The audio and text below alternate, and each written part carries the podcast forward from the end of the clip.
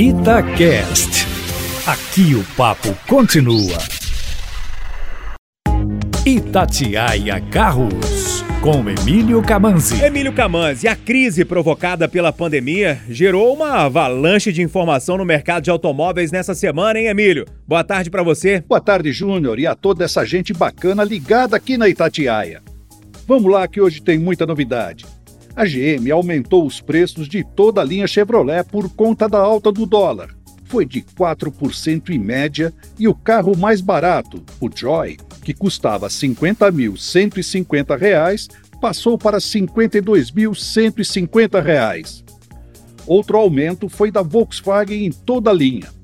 O T-Cross, por exemplo, que já tinha sido reajustado recentemente, ganhou outro. Agora, o mais simples parte de R$ 87.809 e o automático de R$ 97.669.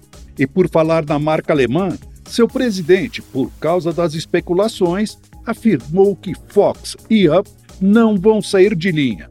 E tem lógica, afinal, o novo Gol, que deve substituir esses dois modelos também, foi adiado para 2022.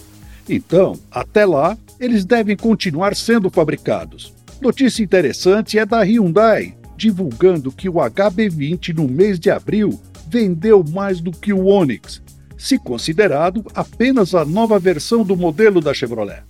Por falar em liderança, nesse mês o novo Tracker também foi o mais vendido dos SUVs compactos. Mas estamos em um momento conturbado de vendas, e aqui entre nós é preciso esperar que o mercado se normalize para cantar vitória. Pessoal, mais notícias lá no meu site carroscomcamanzi.com.br. Um abraço.